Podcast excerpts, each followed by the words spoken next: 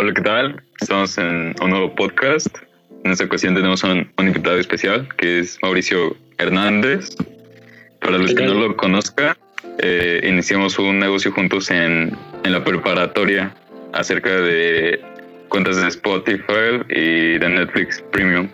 Lo que hacíamos era básicamente encargarnos de dos partes administrativas diferentes. Yo me encargaba más de lo técnico y él se encargaba algo así como de las ventas. Y de ahí posteriormente ya fuimos escalando nuestro primer negocio y así básicamente fue en parte como nos conocimos. Sí, bueno, eh, todo empezó cuando quería, digamos, estaba escuchando música y un día mm, un amigo que también es de nosotros, Giovanni, me dijo que estaba rentando cuentas este Emanuel, entonces yo también quería rentar una. Con el paso de los tiempos, bueno, con el paso del tiempo eh, me di cuenta que lo que estaba haciendo Emanuel era que tenía un negocio, tenía un activo que estaba depositando dinero a su bolsillo y le pregunté, entonces empezamos a hablar y empezamos a compartir ideas y él me dijo que leyera un libro que es digamos que las bases para eh, la educación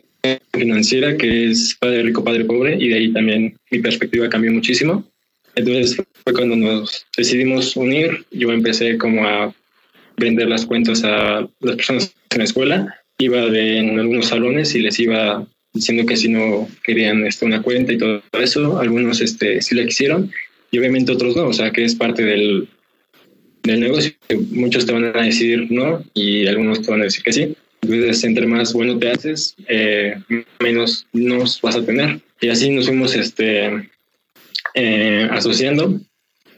Eh, la verdad es que yo no comprendía nada de la parte técnica, me confundía muchísimo, pero tenía como que esa habilidad para que la gente se convenciera y pudiera adquirir ese servicio. Entonces, mm, fue algo que en ese, en ese momento me hizo sentir como, sí, en las nubes, no sé, fue algo una experiencia muy bonita porque a pesar de que algo muy pequeño fue como, digamos que fue la base para otras, para aprender otras cosas y también para pulir otras habilidades que teníamos ahí escondidas. Y posteriormente nos fuimos iniciando también en lo que es el desarrollo personal.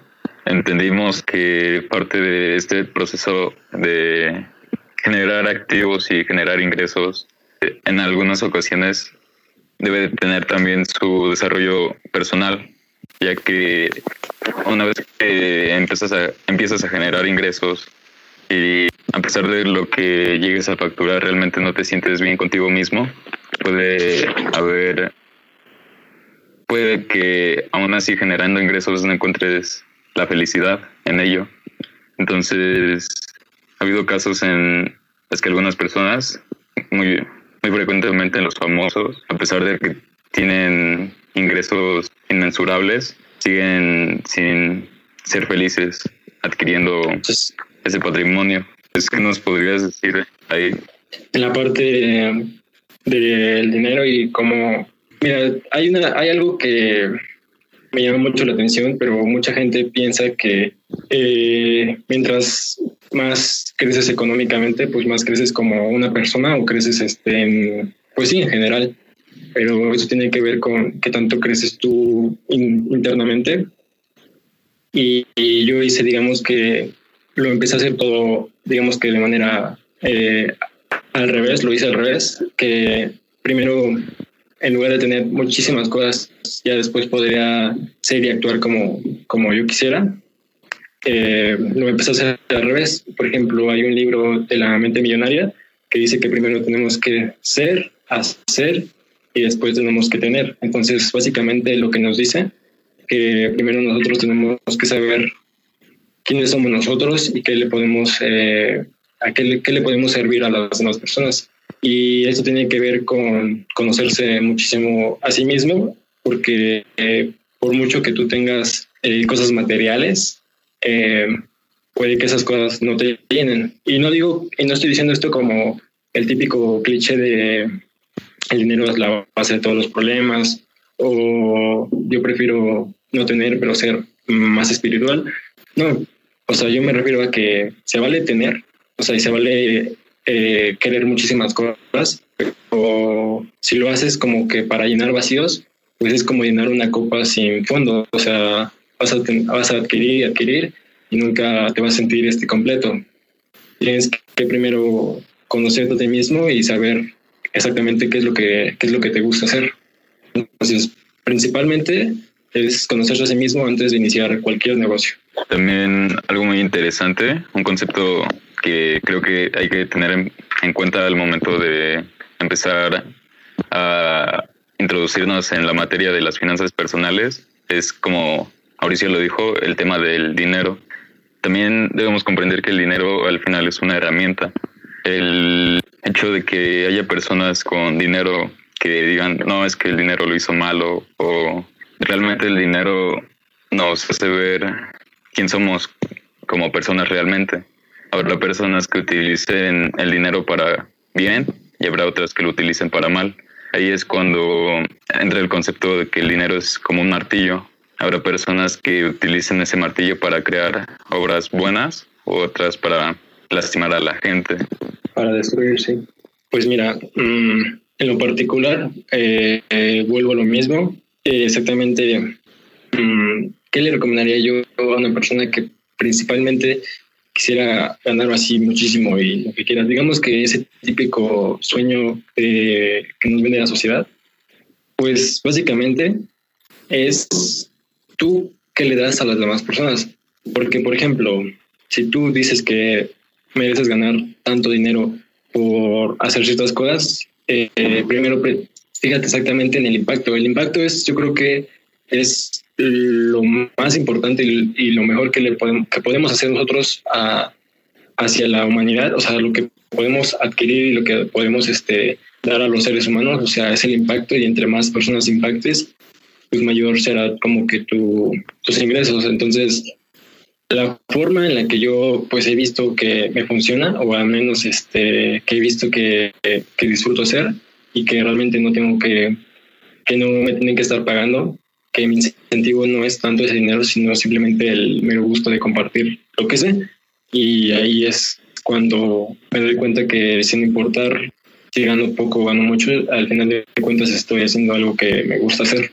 Entonces eh, creo que lo lo más tonto que alguien puede hacer es trabajar en algo que, no le gusta porque tampoco va a crecer económicamente y, y, también se va a quedar ahí durante muchísimo, muchísimos años incluso.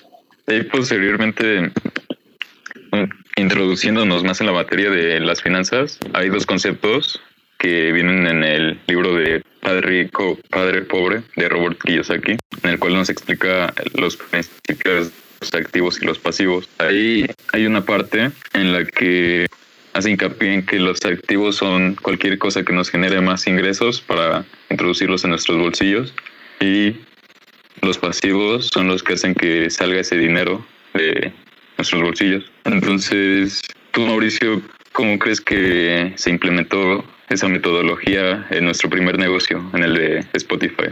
¿Cómo diferenciamos entre un activo y un pasivo? Dentro del, del negocio. ¿Cuál crees que era el activo y cuál el pasivo? Digamos que el activo básicamente pues, era la, renta que generábamos eh, con, las, con las cuentas que teníamos y siento que el pasivo, que podríamos decirle también cierto modo como inversión, porque lo que gastábamos, digamos, para mantener ese negocio, pues lo, se lo, se lo invertíamos para que continuara y es en ese sentido también este digamos que seguíamos con ese flujo de, efectivo, aunque fuera muy poco, pero así lo manteníamos. Sí, ya ahí la reinversión al final sigue siendo un activo, ya que estás generando como una bola de nieve que poco a poco, si tú sigues reinvirtiendo en tu negocio, va creciendo. Llega un punto en el que eh, vas incrementando el nivel de facturación, el nivel de de ventas, pero si tú empiezas a agarrar dinero y lo vas sacando del negocio, va perdiendo la habilidad. Entonces, una de las estrategias al momento de crear un negocio, es, sus fundamentos es reinvertir el dinero en el negocio para que no colapse el mismo. Y en ese, en ese sentido también, como dices tú, lo hacemos más fuerte y también lo podemos, podemos digamos que un negocio salga otros, porque digamos que una de las cosas que también ese, digamos que en la actualidad se puede decir es tener como una rama de negocios, no solamente una, para el que de uno que digamos que uno que es en donde más estamos eh, presentes, que de ahí lo podemos llegar como a invertir a otros este, negocios secundarios, por así decirlo, y de un negocio que ya tenemos establecido podemos también eh, invertirle a otro y también ese nos va generar más ingresos y de ese modo también vamos a seguir adquiriendo eh, capital. Y en ese sentido, bueno, básicamente lo que yo pienso es que mm, nunca eh, debemos, como dices tú, sacar dinero del negocio porque básicamente ese dinero no es tuyo, sino es como, imagínate que es como un bebé. Eh, al principio van a necesitar de ti para que tú lo alimentes, lo cambies y demás, pero por ejemplo, si le reinvertimos en este caso al dinero, eh, dinero en ese negocio que es un bebé, con el paso del tiempo va a ser, va a crecer y va a ser un adulto y va a ser totalmente independiente de nosotros mismos a tal grado que ya ni siquiera necesitamos, necesiten nuestra presencia para que funcione. ¿Qué es lo que realmente a ti te hizo, Manuel, que empezaras como que con todo este giro de emprender y todo esto? O sea, ¿qué fue algo que tocó una fibra de ti que dijo, tengo que hacer esto o, me gustaría hacer esto? ¿Qué fue exactamente eso que te llamó la atención? Ahí básicamente fue experiencia, eh, parte de de mi familia nuclear. Llegamos a... Mi padre llegó a tener siete negocios, los cuales no contrató a la gente más alta para el negocio y eventualmente perdió su patrimonio. Entramos en una etapa de crisis a nivel de familia nuclear y posteriormente al llegar a la preparatoria me percaté de que ahí que no cuadraba, le decía a mi papá que si podía hacer más dinero, que si podía trabajar, tener negocios como antes. Entonces, él me decía que leyera este libro de Padre Rico, Padre Pobre de Robert Kiyosaki. Y le, como a mí realmente no me gustaba leer, dije, ah, bueno, eh, mejor le pregunto otro día, a ver qué me dice. Entonces, igual el siguiente día le preguntaba, oye, ¿puedes volver a tener otros negocios? porque ya no creas infraestructura de antes? Me decía lo mismo. Vuelve, lee este libro. Y me recomendaba el mismo, Padre Rico, Padre Pobre. Hasta que un día realmente decidí tomar acción y fue cuando al adentrarme en las páginas de ese libro me pude percatar de que realmente el del punto de vista financieramente hablando eh, de un lado pobre o del otro rico tenía mucho que ver con la mentalidad y no solo con las circunstancias. Entonces, de ahí pude adquirir los principios fundamentales del dinero. Obviamente hay muchos libros que te van inculcando más y más y más y más acerca del tema, pero de ahí parte la base de cómo hacer el dinero, cómo hacerlo crecer, y posteriormente, eh, durante dos años después, fue cuando empecé a iterar lo que había aprendido con el mundo real acerca de ese libro. Entonces, llegué a tener tres negocios dentro de la escuela. Uno que hice con Giovanni de vender comida. Llegamos ah, a vender tortas ahí dentro de la, escuela. Yo consumí esas tortas. Fui consumidor. Excelente servicio. y posteriormente igual tuve el negocio con este Mauricio y otro negocio que estaba haciendo empresa que realmente tenía muy interesantes ganancias. Era una empresa que estábamos haciendo de galletas con otro socio. Entonces ahí creo que una la clave de poder diversificar en esto fue la delegación, delegación de, trabajo. Me explico. Y lo que hacía era repartir lo, o sea, digamos que el, trabajo o el negocio que tenían lo repartían eh, entre cada uno y así ya este también lo iban como consolidando con el, con el tiempo, ¿no? Sí. Hay una parte clave, reitero, fue la delegación, pero sobre todo el poder permitir delegar ese trabajo a otros socios. por cada negocio que tenía, tenía un socio diferente. Entonces, y, mis socios los que se encargaron de la parte de ventas, por ejemplo, de hacer llegar el producto al cliente final. Eso, desde mi perspectiva, creo que es parte fundamental en cualquier negocio o empresa. Si quieres eh, hacer crecer tanto tu fuente de ingresos como tu, tu diversificación de ingresos, es muy importante delegar. Sí, sí, sí, claro. Como no caer en esta, como el típico jefe que dice a todos qué hacer y o el que cae como en esta parte en el que quiere hacer todo y al final pues no puede hacer exactamente, o sea, no puede con todas las áreas, ¿no? O sea, digamos que para que funcione y sea un poquito eh, de menor esfuerzo para cada persona que está dentro de ese negocio, es que se dividan los trabajos y cada quien eh, trabaje en su mejor campo. Sí, al final, si cada quien trabaja en lo que realmente le gusta y lo que le apasiona, ya no estamos hablando de un trabajo, sino de un pasatiempo, un hobby remunerado. Sí, su habilidad.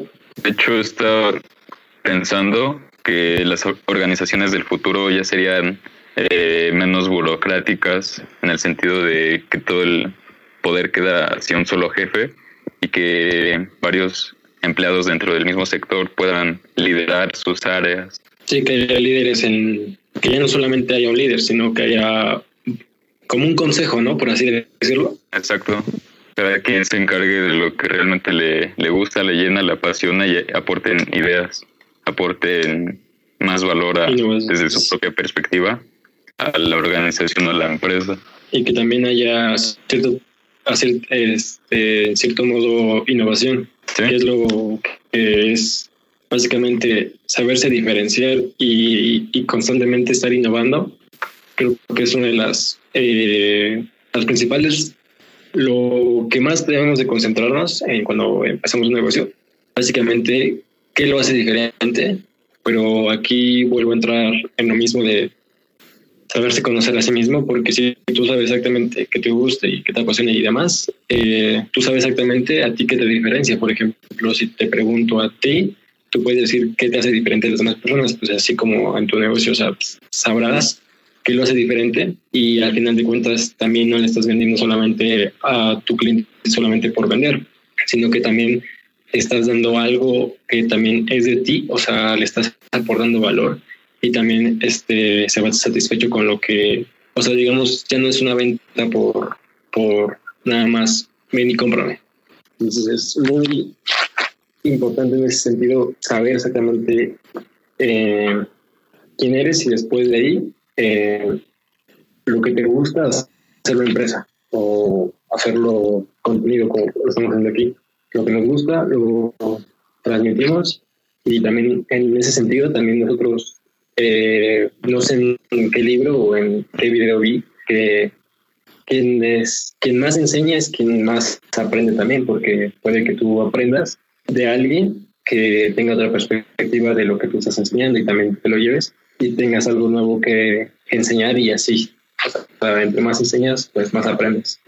Sí, de hecho también ese fue un tema que toqué precisamente en la preparatoria sobre una exposición y decía que el 90% de lo que nosotros aprendemos es mediante compartir lo que aprendemos. Entonces, esto desde una perspectiva de fuera, nosotros estamos como reaprendiendo al momento de compartir esto con nuestra audiencia. Y de ese modo también te haces incluso más bueno hasta comunicando, porque puede que en un principio te cueste eh, sacar lo que tú sabes, o sea, puede que tú, yo siento que en esta sociedad en la que vivimos, ya no se, mm, se premia por quién puede saber más. O sea, no estoy diciendo que tiren toda la basura y no aprendan nada más.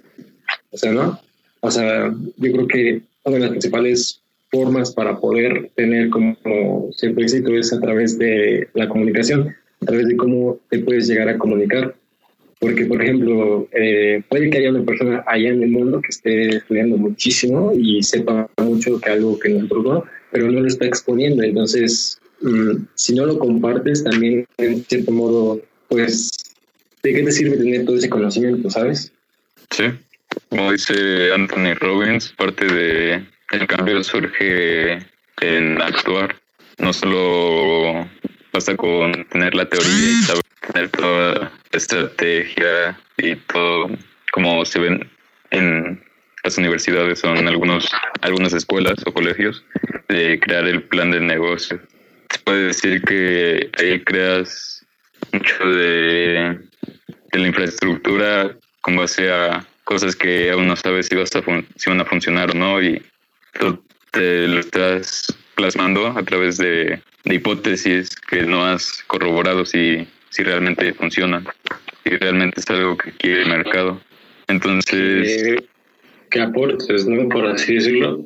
Y en ese sentido, eh, yo, o sea, yo tengo claro que tú lo estás haciendo de una manera eh, bastante clara en tus videos. Eh, digamos que sabes darle al clavo en, tu campo. O sea, la verdad es que tu contenido está llegando donde tiene que llegar.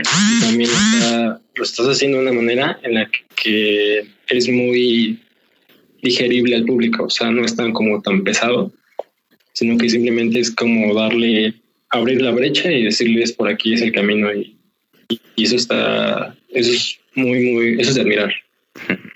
Sí, gracias. ¿Cómo lidias? Aquí me una pregunta.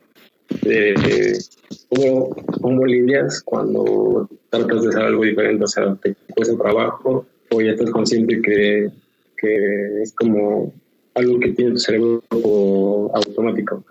cuando intentas hacer algo, ¿te cuesta o realmente tú vas como por, a, por ello?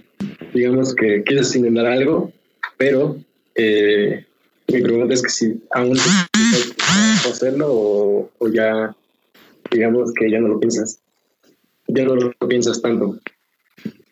Creo que eso es uh, a nivel de mentalidad. Realmente al principio sí me costaba mucho, pero porque tenía una mentalidad diferente a la que iba adoptando con el tiempo. Entonces me di cuenta de que al momento de crear un negocio, por ejemplo, debes de tener como una parte de, fundamentos de por qué vas a hacer ese negocio y, si realmente hay un mercado dispuesto a pagar por la propuesta de valor que estás otorgando. Entonces, al crear eh, mis primeros negocios, al hacer, al entrar en esta materia tuvo mucho que ver la mentalidad. Al principio, reitero, me costaba mucho. De hecho, cuando me introduje a lo de los libros, hubo una etapa en mi vida en la que realmente me costaba muchísimo agarrar un libro, retomar la lectura. Me hacía muy pesado. Entonces dije, no, eh, si realmente quieres eh, hacer un cambio, parte del mismo está en la repetición del proceso. Como dice este Charles Dog, de un hábito se forma en 30 días. Entonces, las primeras veces, que siempre son las más difíciles, pero con el paso del tiempo y la repetición, ya se va volviendo algo así como una costumbre, un hábito. Ya no te cuesta tanto trabajo. ¿Y sabes qué es lo que también yo hago? Que, por ejemplo, hay momentos en los que nosotros buscamos como un momento perfecto, en la que la mañana esté así súper bonita y, y, hayamos cumplido con todos nuestros deberes y que primero hay que comer y que un montón de cosas. Pero cuando pasa eso, digamos que lo hago, aunque sea en una cantidad pequeña, o sea, digamos, eh, tú, tú quieres hacer ejercicio y te cuesta mucho ir como al gimnasio o ir a correr, pues en tu caso, haz cinco minutos o haz no sé, 50 lagartijas o haz, o sea, haz algo, o sea, el, digamos que se premia a quien lo intenta y no quien tiene como que, digamos que está pensando en, sí, me gustaría intentarlo. O sea, yo digo que mientras lo estés haciendo, aunque sea muy, muy pequeño, va a ser una gran diferencia. Por ejemplo, si no quieres leer o si te cuesta mucho, lee dos, tres, eh, cinco minutos de algo, pero así poco a poco eh, dicen que lo que haces hoy te costará menos trabajo mañana y quién sabe, a lo mejor mañana en lugar de cinco minutos de hacer ejercicio hagas 15 o 20 o ya no leas cinco minutos sino que ya lees muchísimo más tiempo.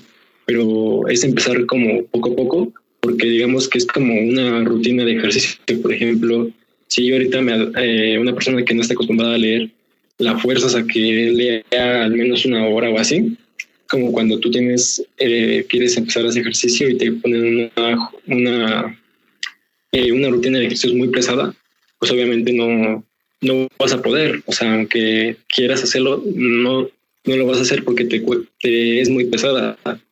Entonces, básicamente empiezas de poco y después vas a ir incrementando eh, lo que vayas haciendo. Pero yo creo que principalmente lo que se tiene que hacer primero es hacerlo. O sea, aunque sea muy poco, pero hacerlo para que poco a poco lo vayamos incorporando. Sí, exactamente. Pues, bueno, no sé, llevamos como 30 minutos. Eh, no sé qué más tengas que agregar. En, general, siento que contamos eh, cómo fue que nos conocimos y algunos conceptos que, que van a ser de gran ayuda. Eh, no sé qué, qué quieras agregar, pero yo siento que en este episodio creo que comunicamos lo que teníamos que comunicar.